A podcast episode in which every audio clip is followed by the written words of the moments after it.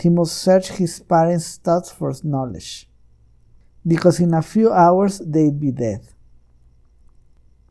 This was so impossible and fair. Was this all of life? In his prenatal state, hadn't he dreamed of long lives, valleys not of blasted stone, but green foliage and temperate clime? Yes, and if he dreamed, then there must be truth in the visions. How could he seek and find the long life? Where and how could he accomplish a life mission that huge and depressing in eight short vanishing days? How had his people gotten into such a condition? As if at the bottom press he saw an image. Metal seats blown, uh, blown metal seats blown across space from a distant grid world, fighting with long flames, crashing on this bleak planet. From their shattered hulls tumbled men and women. When? Long ago, 10,000 days.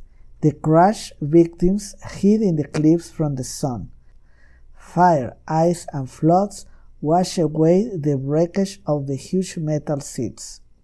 The victims were shaped and beaten like iron upon a forge. Solar radiations drenched them. Their pulses quickened 200, 500, a thousand beats a minute. Their skins thickened, their blood changed. Old age came rushing.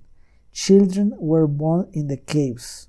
Swifter, swifter, swifter the process. Like all these worlds were alive, the men and women from the crash lived and died in a week, leaving children to do likewise. So this is life, thought Sim.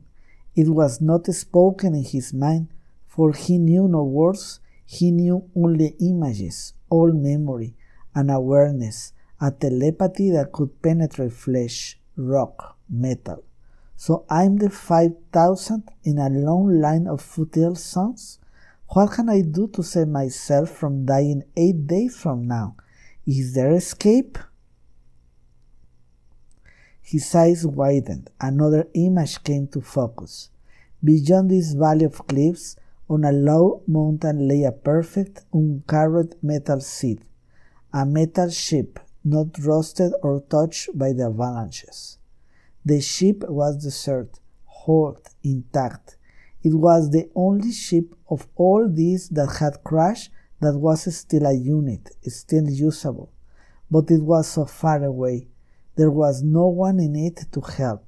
This ship, then, on the far mountain, was the destiny toward which he was the destiny toward which he would grow. There was his only hope of escape. His mind flexed.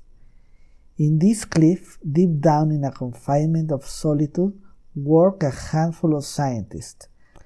To these men, when he was old enough and wise enough, he must go. They too dream of escape of long life, of green valleys and temperate weathers. They, too, stare longingly at that distant ship upon its high mountain, its metal so perfect it did not rust or age. The cliff groaned.